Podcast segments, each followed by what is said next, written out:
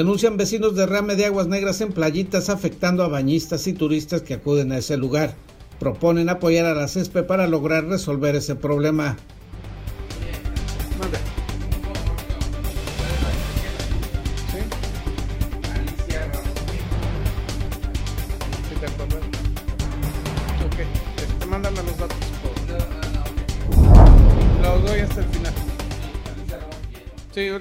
Dos ejecuciones en Mexicali este fin de semana. En hechos por separado se registraron dos homicidios en la capital de la entidad.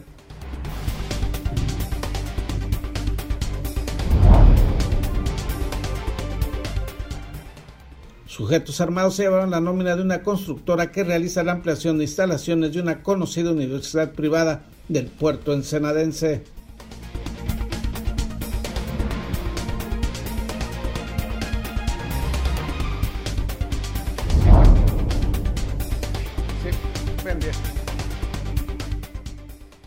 Entregaron barredoras y equipo de limpieza al Ayuntamiento de Ensenada, el cual fue donado por la empresa Energía Costa Azul.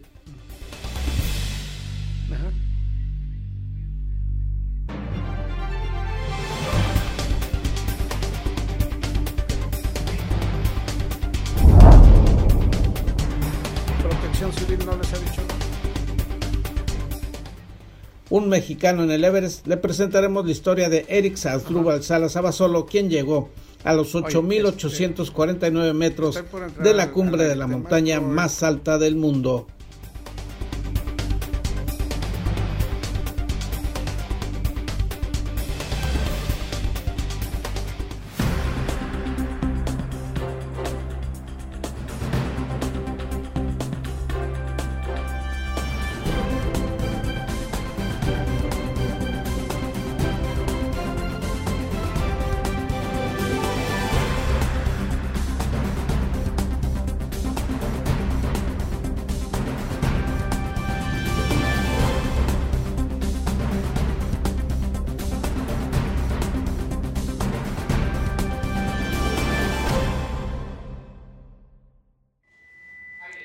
Bienvenidos a Zona Periodística de este lunes 30 de agosto de 2021. Este noticiario es una coproducción del periódico El Vigía, Canal 66 de Mexicali y en La Mira TV, la plataforma digital de Ensenada.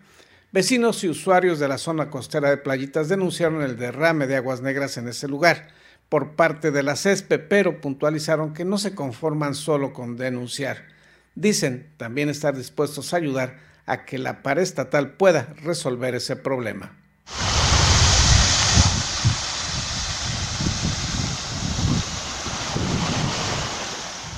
Vecinos de la zona de playitas, nadadores que acuden a ese lugar y turistas que visitan ese sitio denunciaron los derrames de aguas negras que realiza en ese punto costero la Comisión Estatal de Servicios Públicos de Ensenada.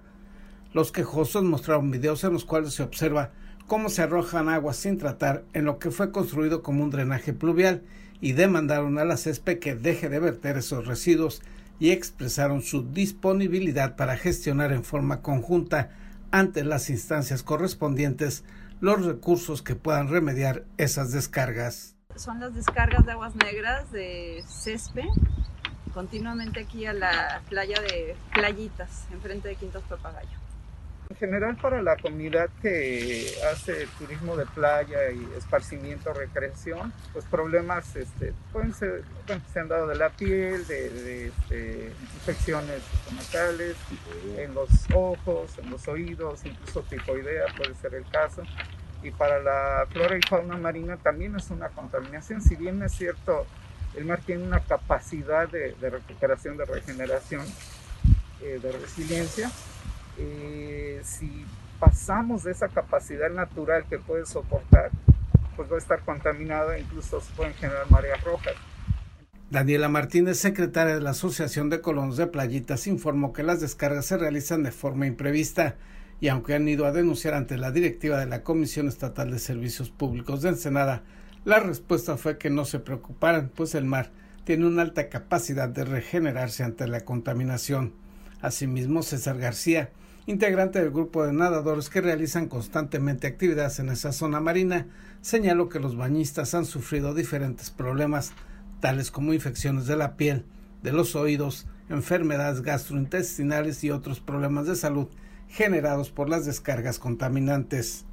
Pienso que este puede ser la punta de lanza para que la ciudadanía, a través de, por ejemplo, el comité de, de vecinos, se solicite a la Comisión Estatal del Agua y a la CESPE, vía transparencia, si cuentan con un proyecto ejecutivo para actualizar sus instalaciones y poder cubrir con la demanda de aguas tratadas que se requieren, porque su infraestructura viene de más de 20 años atrás y la ciudad cada año crece, entonces no se ha tenido eh, un crecimiento de su equipamiento e infraestructura, pero sí del consumo de agua y de la población. Sin embargo, enfatizaron ambos entrevistados, la postura no es solo el de denunciar esos indebidos derrames, sino también de solicitar primeramente el conocer si existe algún programa o proyecto para atender lo que ocurre en playitas y otros puntos costeros y ofrecer el apoyo ciudadano para gestionar los recursos que permitan atenderlos. Si es necesario acudir ante los diputados locales y federales para exponer esta problemática, se hará, pero se requiere también que la autoridad se comprometa a tener una propuesta de acción y detallarla en pesos y centavos para revisar su factibilidad, señalaron.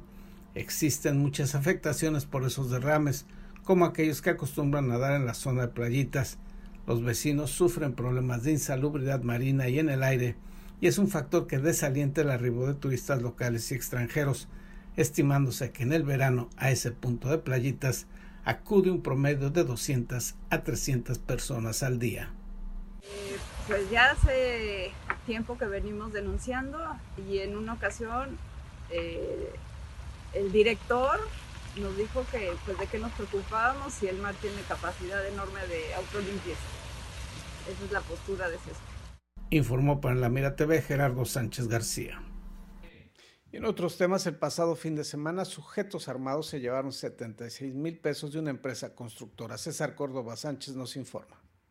Sujetos armados con rifle despojaron con violencia la nómina de pago a los trabajadores de la construcción de una obra cercana a conocida universidad privada de la colonia Misión.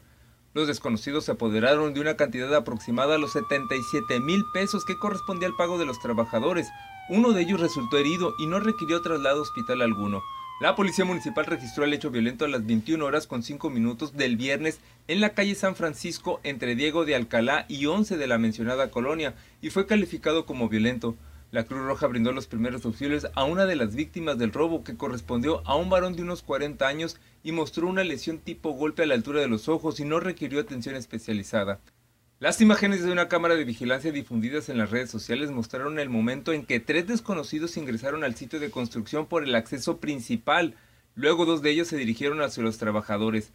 Los desconocidos estaban armados con artefactos tipo rifle, amagaron a los obreros al tiempo que exigieron el dinero de la nómina. Luego huyeron con su botín rumbo a la calle 11. Las distintas corporaciones de policía de la ciudad arribaron a la zona luego de recibir un reporte de la central de emergencias de C4 que alertó del robo con violencia en la zona. Los uniformados de las diferentes corporaciones implementaron la búsqueda de los responsables, pero no los ubicaron. Para En la Mira TV, César Córdoba.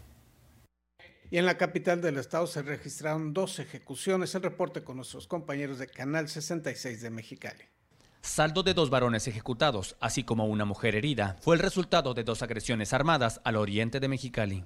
El primero de estos casos se registró en el fraccionamiento Valle Dorado, cuando se comunicaron diversas detonaciones de arma de fuego sobre las calles Río Santa María. En el lugar se localizó un hombre tendido sobre vía pública con diversos impactos de arma de fuego, así como una mujer herida en la mano. Testigos de los hechos manifestaron que las víctimas arribaron a bordo de un vehículo pickup cuando llegaron sujetos armados disparándoles en repetidas ocasiones a la pareja, privando de la vida a quien fue identificado como Julio César Gutiérrez y lesionando a la de nombre Luba Cárdenas, cual fue atendida por paramédicos de Cruz Roja.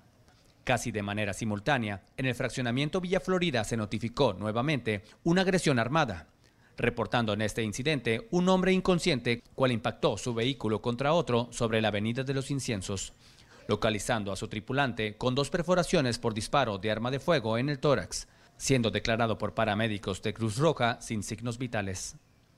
De estos hechos se mencionó que el ahora fallecido, quien fue identificado como Omar Navarro de 28 años, se encontraba a bordo de su automóvil en otro domicilio sobre la misma vialidad, cuando de repente arribó un auto color oscuro, cual disparó en repetidas ocasiones con un arma de alto poder, ocasionando que la víctima impactara su vehículo contra otro.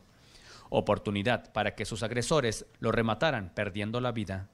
Debido a estos incidentes violentos, autoridades movilizaron diversas unidades sin lograr ubicar a los agresores. Cabe mencionar que tan solo unas horas antes, en el Valle de Mexicali, se había registrado otro homicidio violento en el poblado Benito Juárez.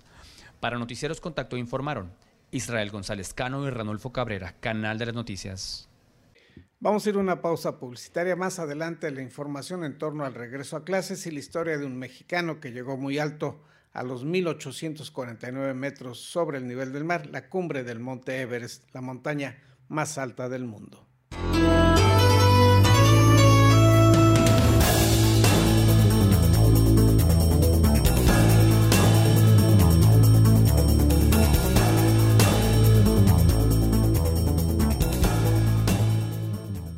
En Daymark Clínica de Ojos ofrecemos un servicio integral a cargo de profesionales expertos en la salud visual. Cuidamos la salud de tus ojos con equipo oftalmológico de última generación, cirugías, tomografías, tratamientos y servicios de óptica. Además, contamos con productos de alta calidad y como siempre, un excelente trato. Acuda a cualquiera de nuestras dos sucursales y confía en la salud de tus ojos en nuestros profesionales. Ofrecemos un amplio surtido de lentes con gran variedad de modelos y tamaños para todas las edades. Daymark, una mejor vista para una mejor vida.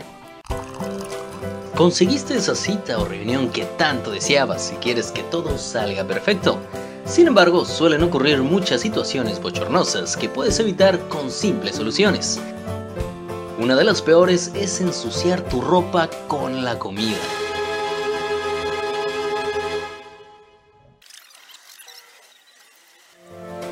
No te manches, usando nuestros baberos de alta calidad y diseños únicos. Protégete con estilo, siempre tenlos contigo. Eventualmente lo vas a agradecer.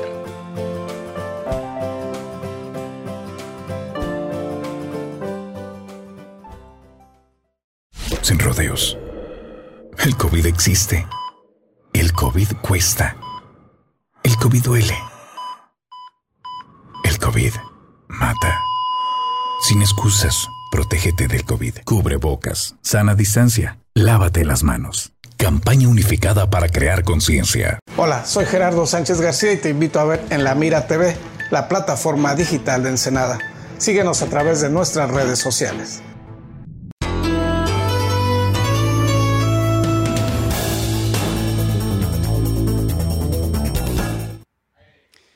Listo para el regreso a clases el día de hoy en el ciclo lectivo escolar 2021-2022. La delegada del Sistema Educativo Estatal en Ensenada, Arisbe Montaño Zavala, reportó que las clases presenciales iniciarán de acuerdo a la forma programada.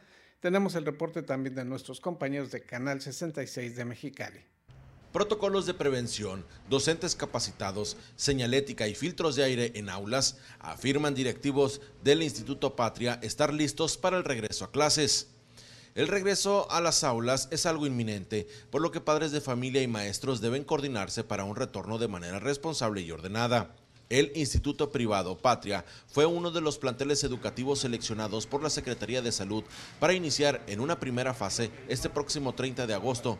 Autoridades del plantel dicen tener listo el protocolo sanitario para el regreso a clases. Bueno, eh, ya semanas anteriores eh, estuvimos eh, entrando a cursos de de preparación y de concientización de, este escenario de COVID para eh, que tuviéramos todo el conocimiento y las estrategias que las autoridades, la Secretaría de Salud han establecido. Entonces, eh, todo el personal, eh, desde los administrativos y todos los docentes, entraron al curso que nos indicó la, la Secretaría, que, que, es a través de una plataforma del Seguro Social, que, que nos prepara para, para este escenario. Es, es, es preescolar que, que está, eh, eh, eh, estamos hablando de alrededor de 70, 60, 70 alumnos de preescolar, alrededor de 200 alumnos de primaria, 150 de, de secundaria. El plantel tiene poco más de 700 alumnos, sin embargo los espacios ya están delimitados en las aulas para recibir a la mitad del estudiantado un día y la otra mitad otro día, a fin de guardar la sana distancia. Francisco Javier Huitrón, dijo que en su gran mayoría los padres de familia aceptaron que sus hijos regresaran a las aulas. Aproximadamente fueron cinco los estudiantes que continuarán con clases a distancia. Estamos hablando a más o menos la mitad de, la matrícula, la mitad de los, alumnos de cada salón van a venir un día y otros ya van a venir la, otra mitad. En, este, los salones, por ejemplo, de preescolar eh, están ya eh, preparados con nueve eh, lugares nada más, vamos a, tener un poquito más distancia en, esa área. Y este, es la, mecánica que va, se va a seguir. Eh, se pretende que incluso los, los recesos se hagan mm, no al mismo tiempo, vamos a sacar un, grupo a una hora, otro grupo a otra hora para evitar que haya incidencias de muchos alumnos. Pues se van a establecer filtros desde la entrada, ¿no? Eh, cada alumno va a ser checado antes de bajar de su auto para verificar que, no traiga ningún síntoma, si pues se le va a pedir al papá que, se lo, retire. Durante esta primera fase de regreso a clases, que comprende del 30 de agosto al 24 de septiembre, regresan a clases en su modalidad presencial la Escuela Privada Patria del Noroeste, la primaria pública Manuel Ávila Camacho, la secundaria técnica número 22, la secundaria privada y centro escolar de inglés 149, las preparatorias del CONALEP 2 y el Instituto Salvatierra, así como de Educación Superior, el Instituto Tecnológico de Mexicali y el Centro de Enseñanza e Investigación Superior de Baja California. En la edición, Carlos Jiménez, Roberto López en la información, Canal de las Noticias. El día de mañana le estaremos reportando cómo fue este regreso a clases en la ciudad y municipio de Ensenada. El pasado fin de semana, la empresa Energía Costa Azul realizó el donativo de equipo de limpieza al vigésimo tercer ayuntamiento de Ensenada. Este viernes, Energía Costa Azul y el gobierno de Ensenada presentaron dos barredoras marca Global modelo 2015, que recorrerán cuatro rutas principales de la ciudad para abarcar y limpiar más de 54 mil metros lineales. El proyecto es un obedece a los proyectos de inversión social que Energía Costa Azul pues tiene aquí en Ensenada y consta de dos barredoras. Eh, el monto aproximado son 3.4 millones de pesos. Este, y bueno, la intención de, esto es pues darle mantenimiento a la ciudad, la parte de servicios públicos. Viene en un muy buen momento porque la ciudad, si te fijas, está siendo remodelada pues por diferentes recursos, ¿no? El primer edil ensenadense dio a conocer el equipo adquirido con recursos de energía Costa Azul y que serán empleadas dentro del plan integral de mejorar la imagen urbana del puerto de Ensenada. Álvaro Muñoz, gerente operativo de Energía Costa Azul, señaló que este equipo ayudará a mejorar la calidad de vida de los ensenadenses y agradeció a todas las personas involucradas para hacer esto posible sensación de, limpieza, de también transmite seguridad, transmite pues bueno una bienvenida a quien nos visita, pero también a nosotros como ciudadanos ensenadenses pues nos da una, una calidez, ¿no? Una calidad de vida mejor. Francisco González Revilla, director de Servicios Públicos Municipales, resaltó que la colaboración de ECA reforzará las acciones del Departamento de Limpia del vigésimo tercer ayuntamiento. Aquí tenemos eh, la colaboración importantísima también de Energía Costa Azul a través de un compromiso de empresa totalmente responsable con su entorno y está haciendo una aportación de, dos barredoras, cada una por un monto de 1.941.000 pesos. Y vamos a poderle dar mantenimiento ahora con barrido mecánico a estas importantes vialidades. Para empezar, la zona centro, que comprende 35.000 metros lineales de vialidades, el bulevar costero con 4.3 kilómetros, la avenida Clark Flores, 3.6 kilómetros de distancia, y la avenida Reforma, toda su longitud en 11.7 kilómetros. Esto va a ser recurrente, va a ser permanente y vamos a estar dando mantenimiento al barrido tanto en las orillas de los camellones como de las banquetas. Para en la Mira TV, David Amos. La municipalización del servicio del agua que realizó el gobierno del estado carece de sustento jurídico, así lo señala un especialista en la materia y estos son los argumentos que maneja al respecto. La municipalización del agua y drenaje en Baja California no puede hacerse por un decreto del gobierno del estado, sino que cada municipio debe solicitar el asumir esos servicios, pero ello debe hacerse después de un análisis de las condiciones financieras y técnicas en que se recibiría el organismo operador. Les están transfiriendo por decreto toda la contingencia laboral, toda la deuda y sus contingencias que implican proveedores, adeudos que ninguno de los municipios conoce. Es por eso que el 115 constitucional de la fracción tercera de la reforma de 1999 previó que fuera el municipio previo análisis el que solicitara la transferencia. Juan Marcos Gutiérrez González, especialista en temas fiscales y asesor de Coparmex, señaló que en la reforma constitucional de 1999 se estableció con claridad que aquellas entidades que tenían a cargo esos servicios deberían continuar así hasta que cada municipio solicitara hacerse cargo de ellos. Por ello, dijo, va en contra de lo establecido en la Constitución Política de los Estados Unidos mexicanos y en la reforma correspondiente el que se haya hecho un decreto y eso es algo que tendrán que corregir los actuales diputados baja californianos, ya que en el Poder Legislativo se generó un decreto inadecuado. El agua realmente quedó en los estados cuando era estatal al momento de la reforma de 1999, que es el caso de Baja California. Y la única forma de trasladarla es a petición de parte, no por decreto como lo hicieron. Y esta petición de parte incluye toda una serie de procedimientos, un programa de transferencia que garantice la continuidad y la eficacia del servicio. Y esto pasa por la parte financiera.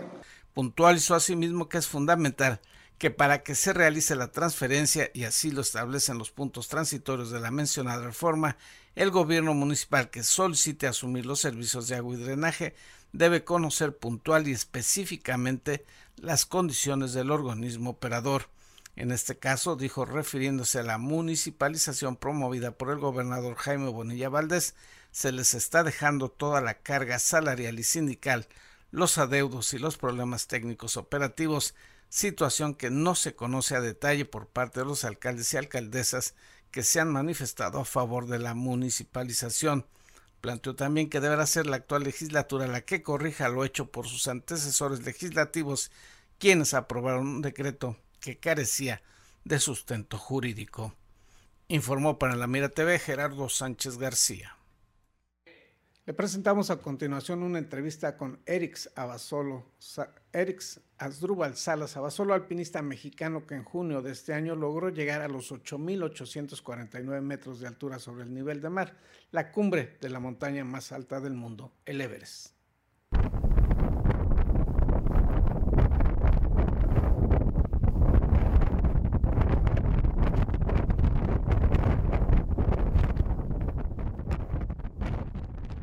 Eric Asdrúbal Salas Abasolo es uno de los pocos mexicanos que ha logrado llegar tan alto, los 8.849 metros de la cumbre del Everest, la montaña más alta del mundo, como la llaman los nepaleses, Sagarmata, la madre del universo.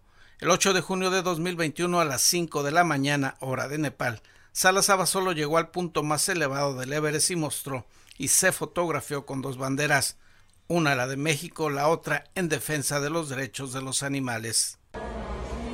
Este proyecto inicia el año pasado sobre el mes de,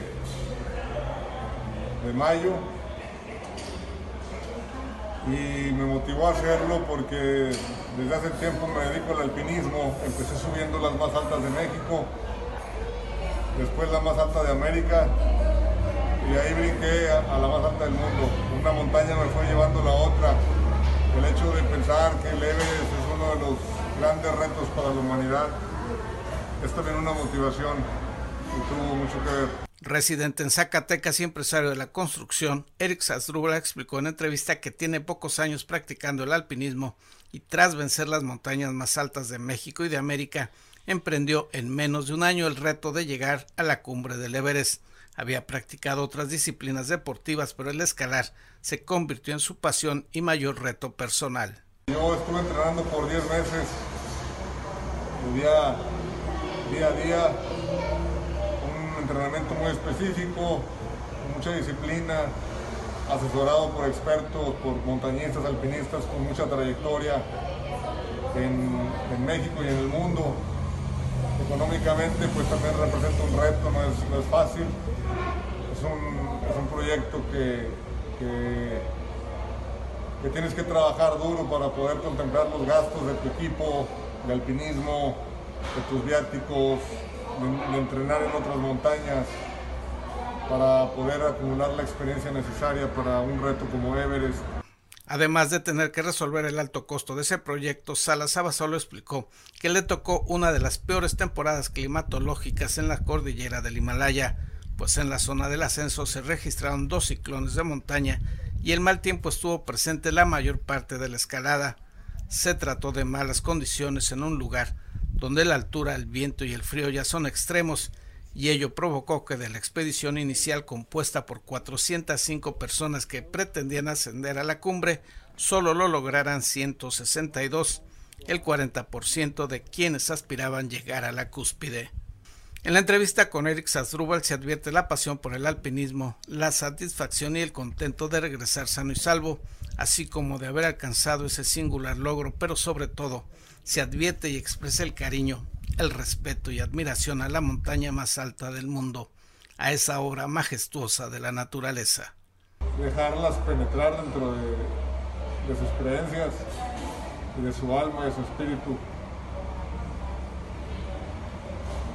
Yo decidí creer, por eso me refiero a la montaña como, una, como un ente que te escucha, que te puede sentir, que te puede permitir, que te puede ayudar a lograrlo. ¿no? Relató asimismo que en la expedición en la que viajaban muchos fueron quedando en el camino, abandonando el ascenso por diversos motivos, pues el reto no es solo físico, la paciencia, el miedo, el estrés en condiciones tan críticas se vuelven una carga tan pesado más que el equipo que se tiene que portar el saber también que por muy entrenado que puedas estar, por muy fuerte que, hayas logrado llegar,